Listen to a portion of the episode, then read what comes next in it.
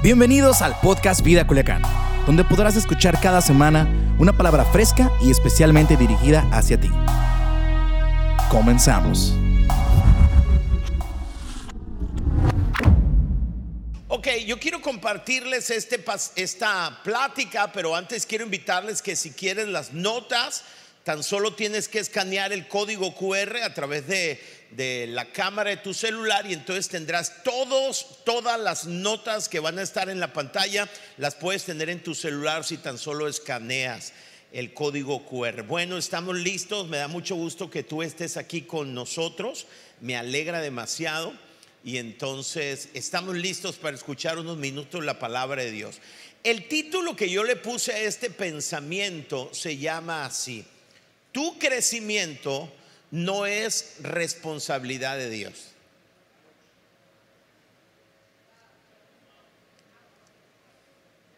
Sería maravilloso que nuestro crecimiento fuese una responsabilidad de Dios.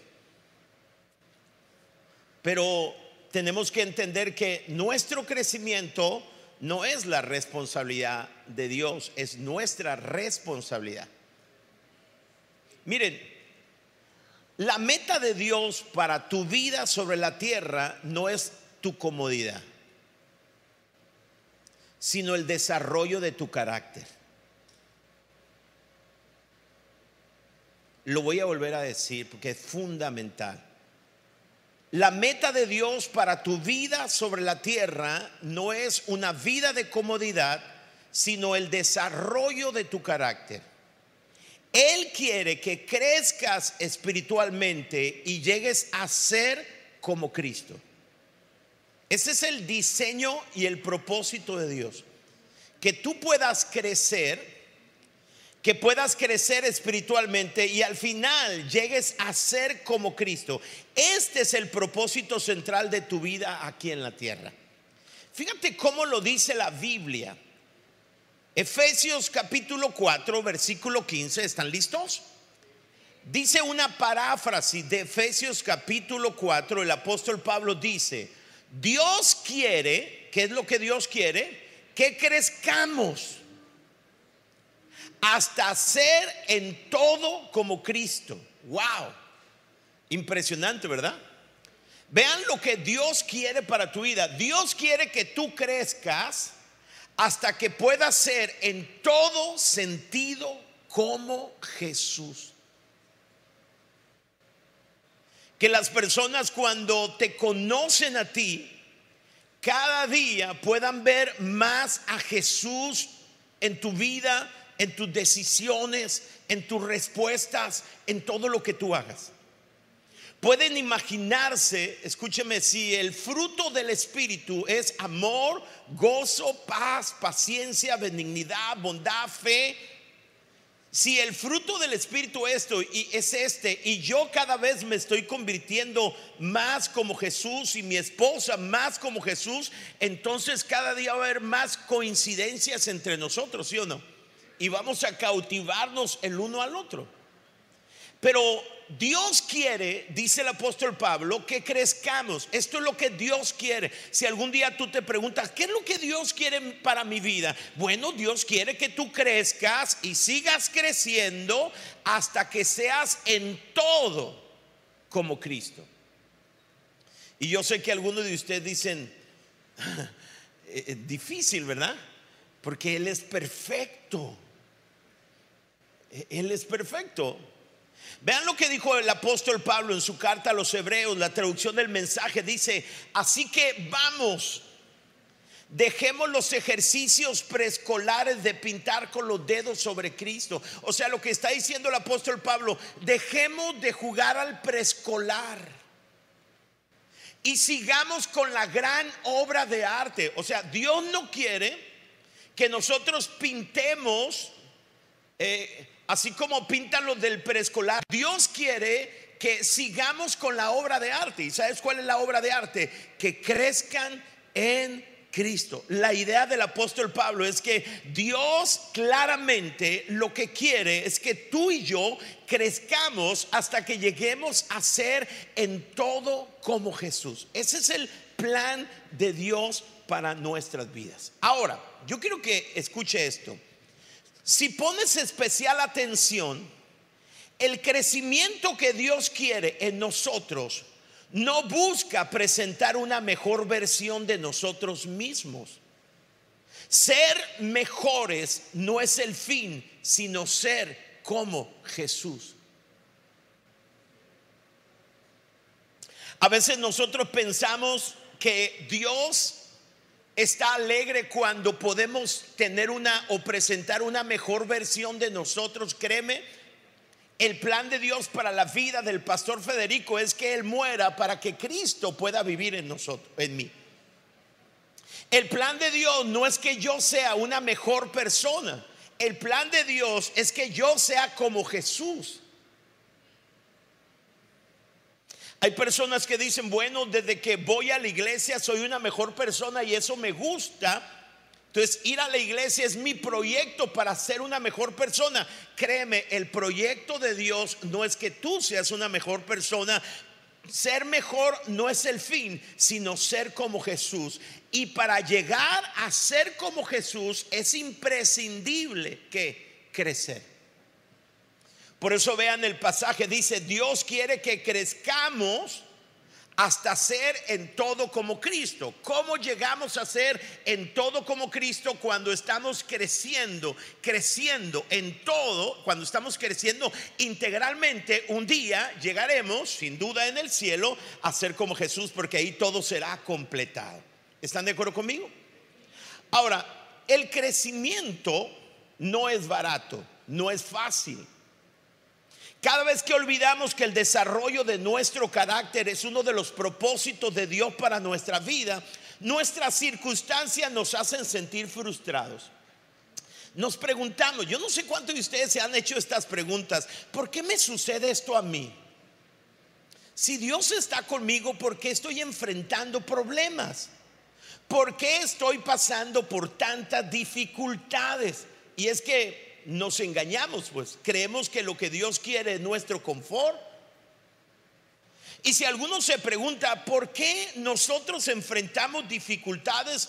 La respuesta que prefiero a esta pregunta es que la vida de este lado del cielo no tiene que ser fácil. Es más, está hecha para ser difícil. Por eso anhelamos el cielo. Y si alguno de ustedes se pregunta por qué la vida está hecha para ser difícil, la respuesta es simple y poderosa. Eso es lo que nos permite crecer. Son las dificultades, son ah, los momentos difíciles, las dificultades que nos llevan a crecimiento. Dios quiere que crezcamos en todo hasta ser como Jesús en todo. Ahora, después de presentar que la voluntad de Dios es nuestro crecimiento hasta llegar a ser como Jesús y que este proceso no es fácil. ¿Alguien está de acuerdo conmigo? No es fácil, no es automático. Permíteme hablarles acerca de tres principios como fundamento para que podamos entender crecimiento. Y el principio número uno es el siguiente, el crecimiento no es automático. La Biblia compara el crecimiento espiritual con una semilla con un edificio y con un niño que está en crecimiento. Cada una de estas tres metáforas requiere una participación activa. Escuchen esto, las semillas deben ser plantadas y cultivadas. ¿Hay el potencial en una semilla para crecimiento? Sí, pero tiene que ser depositada y luego cultivada. Los edificios deben ser construidos, no surgen de la nada. Y los niños deben de comer y hacer ejercicio para crecer. Aunque el esfuerzo no tiene nada que ver con nuestra salvación, tiene mucho que ver con nuestro crecimiento espiritual. Por lo menos ocho pasajes en el Nuevo Testamento se nos dice que tenemos que hacer todo nuestro esfuerzo. ¿Cuál es el punto?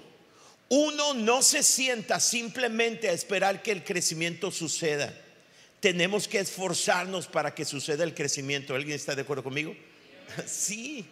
Entonces, el crecimiento no es automático. El hecho, Dios quiere que crezca. Bueno, pero tengo que esforzarme. El segundo principio a la hora de entender crecimiento es el siguiente. Puedes envejecer sin experimentar crecimiento.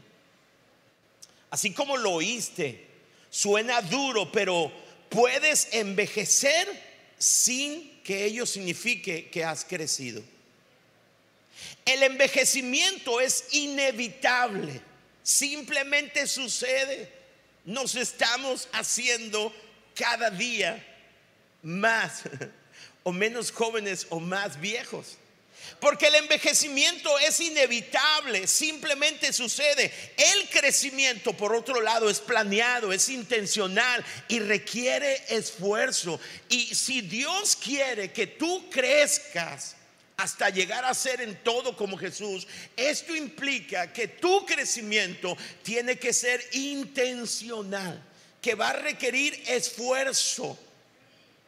Ahora, el tercer principio esto es solamente para introducirme, es el siguiente, tu crecimiento no es proporcional al tiempo que tienes, que tienes en la iglesia. Puede ser que una persona tenga mucho tiempo en la iglesia y eso no significa que esté experimentando crecimiento. Puede ser que una persona tenga mucho menos tiempo que otra y tenga mayor crecimiento. ¿Por qué? Bueno, porque la persona que tiene mucho tiempo en la iglesia no ha determinado su crecimiento, no lo ha entendido, no ha pagado el precio. Puede ser que un nuevo creyente ha, asumido este reto de Dios y ha confiado en él y se ha esforzado. El apóstol Pablo menciona el ejemplo de algunos creyentes que, aunque tenían tanto tiempo en la iglesia, tristemente sus vidas no habían experimentado crecimiento. Y es, es muy triste toparse con creyentes, con personas que después de tanto tiempo toman decisiones infantiles. Vean lo que dijo el apóstol Pablo, Hebreos capítulo 5, versículo 12, dice, hace tanto que son creyentes. Vean la exclamación del apóstol Pablo, dice, hace tanto que son creyentes que ya deberían estar enseñando a otros. Ha pasado tanto tiempo y ustedes vienen cada domingo a la iglesia. Y de acuerdo al tiempo que tienen aquí, deberían ustedes estar ya enseñando a otros. En cambio, necesitan que alguien vuelva a enseñarles las cosas básicas de la palabra de Dios. Son como niños pequeños que necesitan leche y no pueden comer alimento sólido. Wow lo que nosotros necesitamos entender a la hora de introducirnos este tema es que la voluntad de Dios, lo que Dios quiere para ti es que tú puedas crecer, que tú crezcas hasta ser en todo como Jesús. Eh, y para que puedas crecer necesitas planearlo, echarle ganas, intencionalidad. Me gustaría pensar que el, crecimiento fuese automático. Me encantaría pensar que al pasar tiempo en la iglesia y el escuchar los domingos una conferencia, eso signifique crecimiento en nuestras vidas, pero no es así. Los cristianos a los cuales se escribe el apóstol Pablo habían ido demasiado a la iglesia, habían estado en el contexto de la iglesia, pero no habían experimentado crecimiento. Déjame hacerte una pregunta, ¿cómo está tu vida? ¿Qué tanto ha crecido tu vida? Espero que para este punto hayas entendido que tu crecimiento hasta ser como Jesús es un llamado, es la voluntad de Dios, pero, pero esto demanda intencionalidad de tu parte. Así que después de plantear esto, déjame responder a una pregunta fundamental. ¿Qué se necesita para crecer? ¿O cómo nosotros crecemos? Y este pasaje de Filipenses capítulo 2 es fundamental. ¿Cómo nosotros crecemos? Porque esta es la voluntad de Dios. ¿Cómo crecemos? Pablo dice en Filipenses capítulo 2, dice, así que mis amados hermanos, entonces entendemos que el apóstol Pablo está escribiendo a quién? Está escribiendo a la iglesia, a los creyentes. No está hablando a las personas que no conocen a Dios. El apóstol Pablo, este pasaje específicamente está hablando a los hermanos, a la iglesia, a los creyentes, a los que han nacido de nuevo. Y él les dice, así que mis queridos hermanos, lleven a cabo su salvación con temor y temblor pues Dios es quien produce en ustedes tanto el querer como el hacer para que se cumpla su buena voluntad. Wow, miren, quiero que pongan atención a eso y, y es subrayado, es subrayado dos frases, lleven a cabo y produce. Este versículo muestra las dos partes del crecimiento, los dos elementos determinantes que se tienen que conjugar para el crecimiento. Lleven a cabo y produce.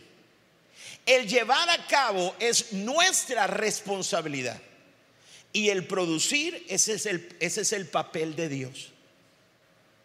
Y cuando yo llevo a cabo y Él produce, esto va a dar como resultado crecimiento en nuestras vidas es la combinación, la colaboración divina humana la que da crecimiento en nuestras vidas. Escuchen esto, el crecimiento espiritual es un esfuerzo en colaboración entre nosotros y el Espíritu Santo. El Espíritu Santo trabaja con nosotros, colaboración, y en nosotros. Y cuando hay este esfuerzo en colaboración entre Dios, el Espíritu Santo y nosotros, esto va a dar como, como resultado crecimiento. Este versículo es escrito a creyentes no se refiere a cómo ser salvos, sino cómo nosotros podemos crecer porque no necesitamos hacer nada para ser salvo, porque todo fue hecho en la cruz del Calvario, fue completo. Solamente cuando depositamos nuestra fe en Jesucristo somos salvos, dicen amén. Ahora el apóstol Pablo en este pasaje está diciendo cómo ustedes pueden crecer en esa salvación que ahora tienen. Y él dice, bueno, esto se requiere de una colaboración entre nosotros y el Espíritu Santo.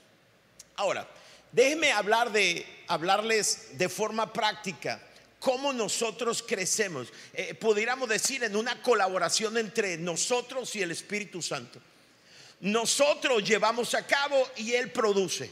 Nosotros podemos hacer muchas cosas, escúcheme, pero si Dios no produce, Jesucristo dijo, sin mí nada podéis hacer. ¿Están conmigo?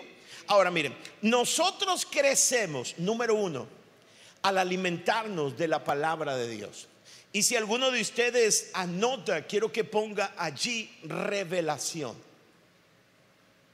Se lo voy a explicar de esta manera. Vean lo que dice la Biblia. Primera de Pedro capítulo 2, versículo 2 dice, deseen con ansia. ¿Cómo debemos desear?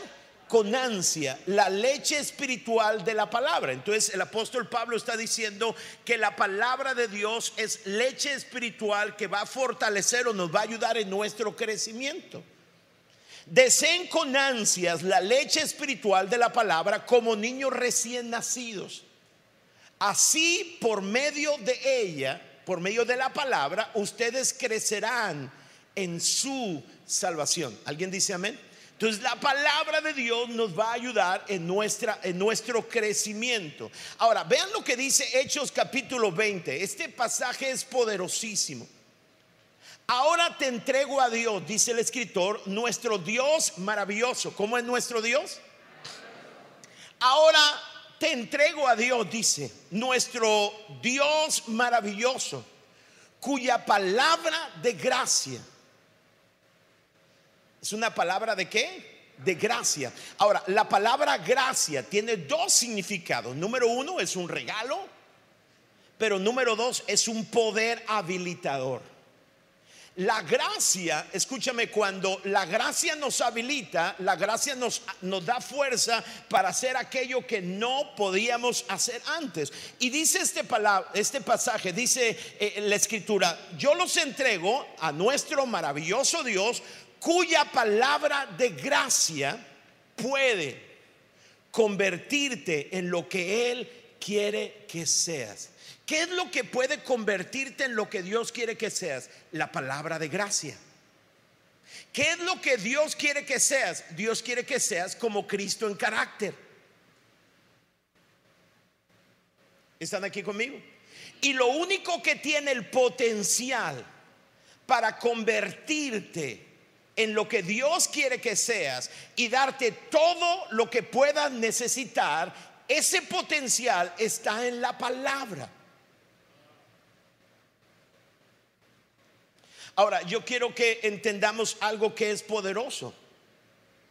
La palabra tiene el potencial para convertirte en lo que Dios, en la persona que Él quiere que seas. Sí. Pero esa palabra, escúchame, esa palabra logos tiene que convertirse en un rema. Se lo explico de una manera simple. El logos es la palabra escrita. El rema es la palabra específica que Dios te da cuando estás leyendo el logos. Se lo, se lo, digo de esta manera, a veces tú estás leyendo la palabra de Dios, estás leyendo la Biblia, estás leyendo la Biblia, estás leyendo el logos, la palabra escrita, y cuando la estás leyendo, en un punto, escucha, esa palabra se cobra vida en ti. Wow, se enciende una luz dentro de ti. Entiendes algo que antes no entendías. Algo que estaba oculto ahora cobra luz. Y esa palabra se vuelve carne en ti. Para que esta palabra desate el potencial y llegues a ser todo lo que Dios quiere que sea, se requiere la obra del Espíritu Santo.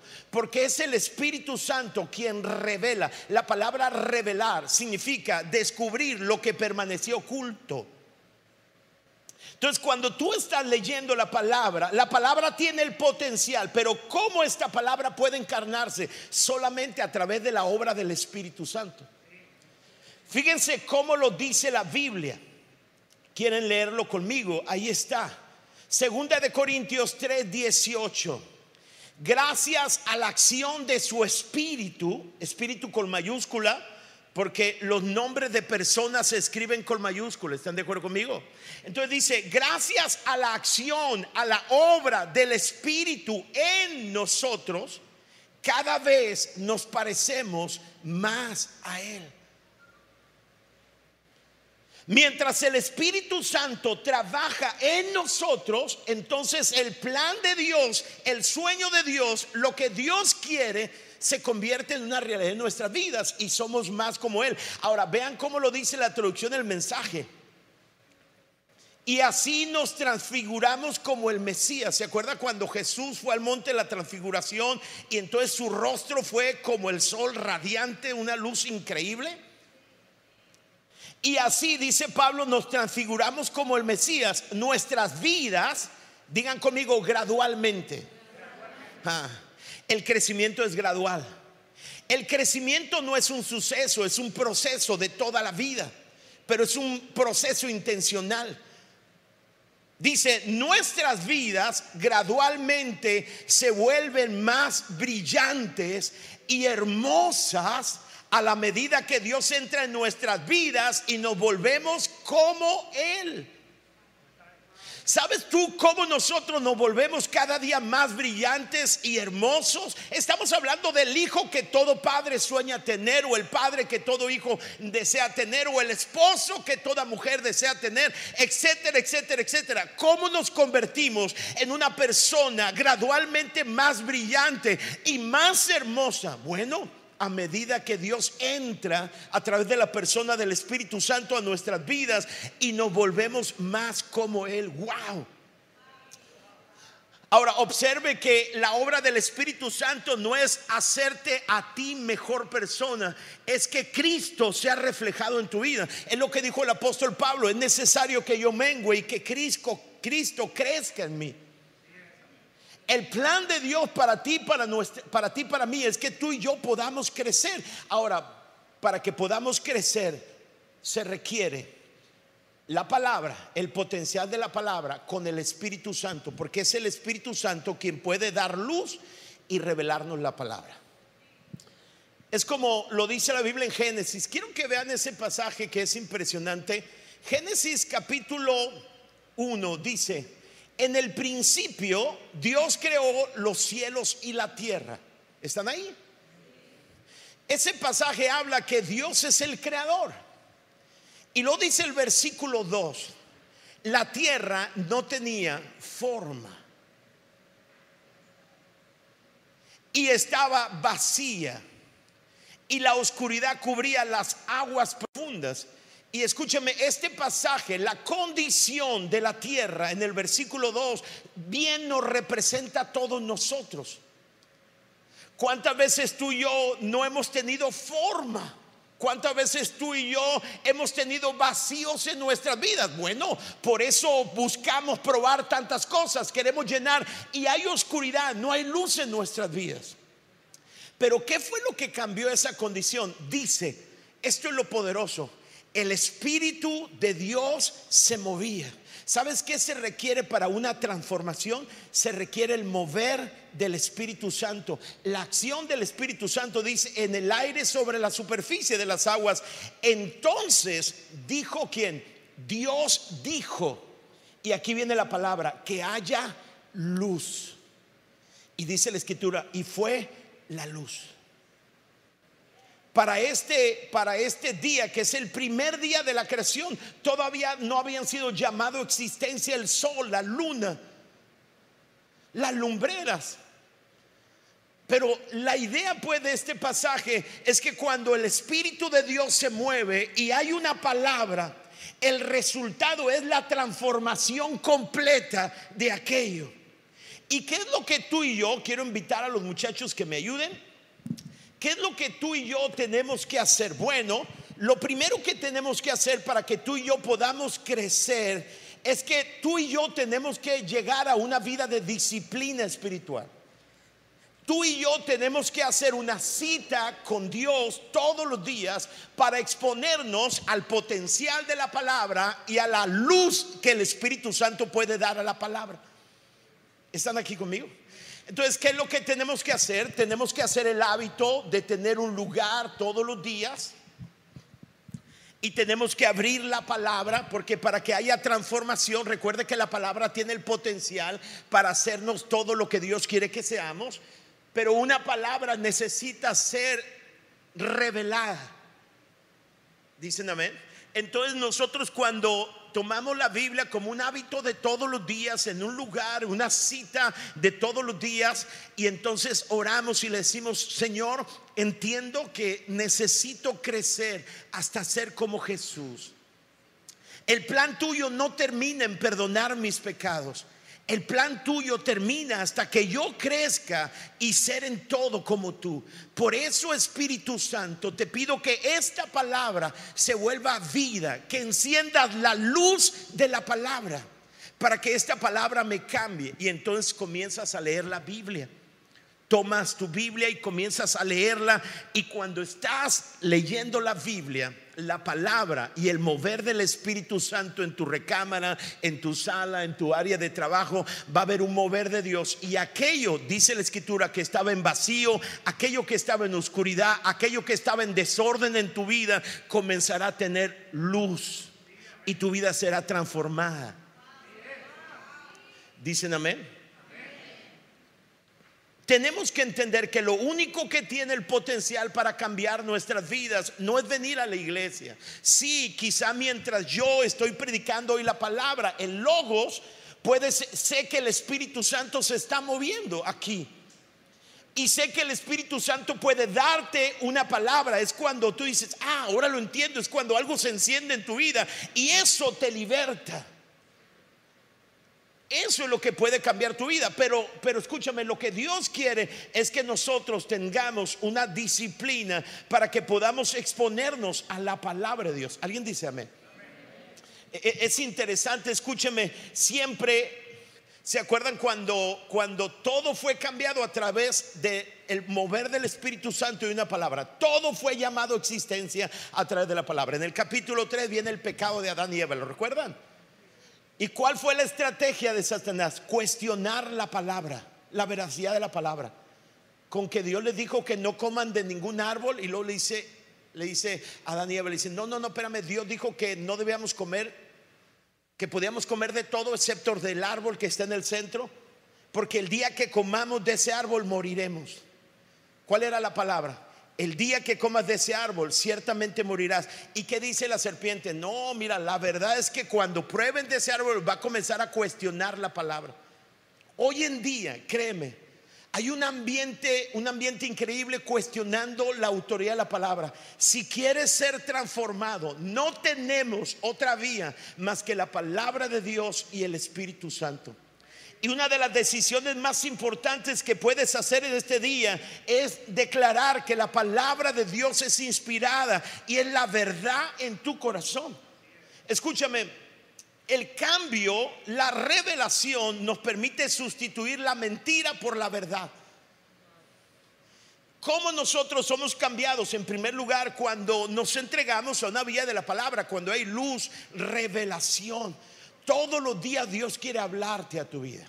Ahora, déjame hablarte de lo segundo. Lo segundo, cómo Dios puede darte a ti crecimiento. Y es a través, ahí está en la pantalla, crecemos al obedecer a mentores. ¿Y, ¿Y, quiénes son los mentores? Mentores son personas que son más maduros que nosotros, espiritualmente que van delante de nosotros, que pueden ser una guía para nosotros, que les hemos entregado autoridad. Desafortunadamente hoy en día yo conozco demasiados creyentes que viven sin tener un mentor. La Biblia está llena de ejemplos de, de, de, mentores. Por ejemplo, Moisés fue el mentor de Josué. El apóstol Pablo fue el mentor de Timoteo, de Tito, la Biblia está llena. El domingo pasado la pastora hablaba acerca de Noemí, que fue la mentora de Ruth. Nosotros crecemos no solamente cuando nos exponemos a Dios y a su palabra, sino también cuando nos sentamos con mentores. El crecimiento es intencional. Y el crecimiento de Dios en tu vida hasta llegar a ser como Jesús no solamente involucra al Espíritu Santo y la palabra, sino involucra a creyentes maduros. ¿Y qué es lo que nosotros tenemos que hacer? Bueno, lo que nosotros tenemos que hacer es sentarnos con personas que puedan ser una inspiración para nosotros, a las cuales nosotros le hayamos entregado autoridad, con los cuales podamos exponer lo que Dios ha hablado en nuestras vidas.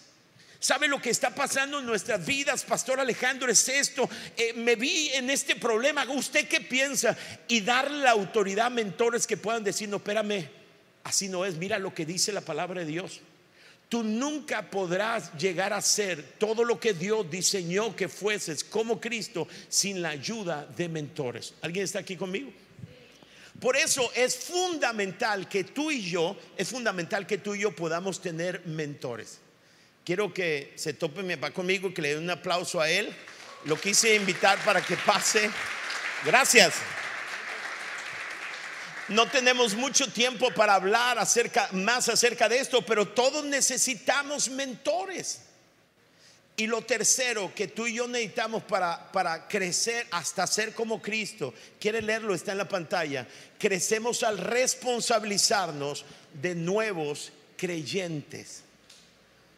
Miren, crecemos cuando tenemos una cita con Dios y su palabra y el Espíritu Santo todos los días Crecemos cuando seguimos a alguien, pero también cuando alguien nos sigue.